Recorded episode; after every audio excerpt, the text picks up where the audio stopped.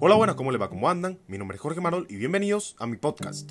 En el día de hoy vamos a tratar de desglosar lo que fue la derrota de Colombia ante Uruguay por la tercera fecha de las eliminatorias rumbo a Qatar 2022, 3 goles por 0. El partido se disputó el día viernes 13 de noviembre en el Estadio Metropolitano Roberto Meléndez de la ciudad de Barranquilla. Uruguay nunca había ganado en Barranquilla, hay que empezar por ahí. Y el viernes ganó, ¿y de qué manera? 3-0, partido fácil, sin despeinarse. El maestro Tavares se dio el lujo de, darle descanso a Luis Suárez y a Enson Cavani, pensando en el duelo que tienen el próximo martes ante la selección de Brasil.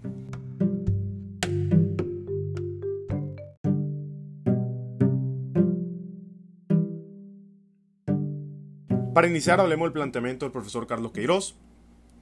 Salió a jugar con Juan Guillermo Cuadrado como lateral derecho. En la Juventus, en su equipo, en Italia. Es un grandísimo lateral. Para mí es el mejor de la liga. Junto a Robin Gosens del Atalanta. Pero en la selección no, no rinde en ese sector. Ya lo demostró en Chile, ante Chile. Ante la lesión de Estefan Medina. Y con la con la previa lesión en el partido ante Venezuela ante Guarias. Nos quedamos sin lateral. Le tocó a cuadrado de emergencia pararse en ese sector y fue el peor de la cancha. Pero bueno, Queiroz quiso innovar, teniendo a dos laterales en la convocatoria, como lo son Daniel Muñoz y Luis Orejuela. No era un partido para, para probar. Uruguay, rival directo, rival duro, pero bueno, ¿cuál fue el planteamiento de inicio del profesor Queiroz? No lo sabemos. Lo que sí es cierto es que se virtuó cuando a los 5 minutos Mina, un central de vasta experiencia, que pasó por el Barcelona de España, actualmente en el Everton de la Premier League, da un pase inentendible a Lerma, que obviamente no hizo pie y perdió el balón ante la presión de Nathan Nández, que habilitó a Edinson Cavani y el matador adentro del área no te perdona. Primer error no forzado, 5 minutos del primer tiempo, ya perdíamos 1-0. Pero parece que los del Everton se hayan quedado en Gran Bretaña. Porque James, 8 minutos del segundo tiempo, con el equipo jugado al ataque, intenta mostrar sus habilidades, que las tiene, y de sobra. Pero Rodrigo Bentancur fue más inteligente, le robó la pelota, habilitó a Suárez, Suárez pillo, absolutamente todo del juego, puso el balón, se lo devolvió a Bentancur, ingresó al área y Murillo le hace penal.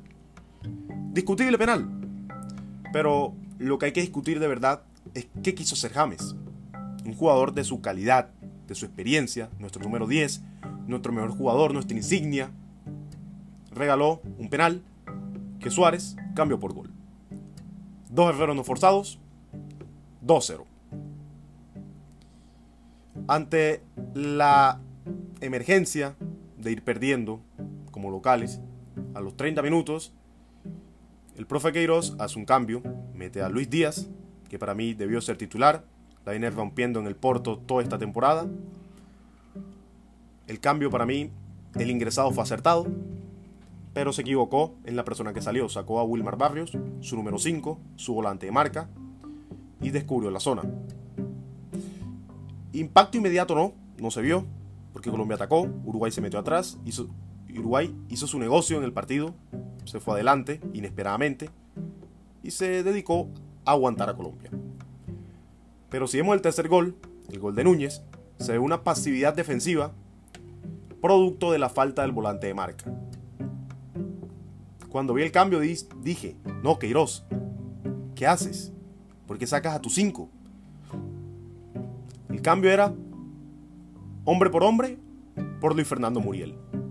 Ahora, si quería ser más ofensivo, tenía para sacar a Jefferson Lerma o a Mateus Uribe no podía quedarse descubierto en la mitad del campo.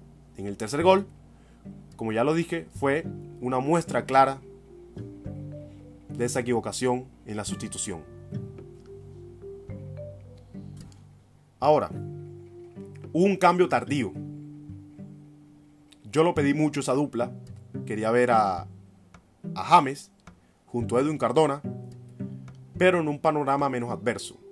Edwin ingresó con el partido 2-0 abajo, sin mucho que hacer, sacrificado a la marca, ya que no había volante de marca. Muy tarde el cambio para mí, muy difícil. Y adicional a eso hace otro cambio, el ingreso de el Búfalo Alfredo Morelos por Muriel y no no funcionó. El Búfalo no, no dio pie. No le dio esa jerarquía que le hacía falta a Colombia.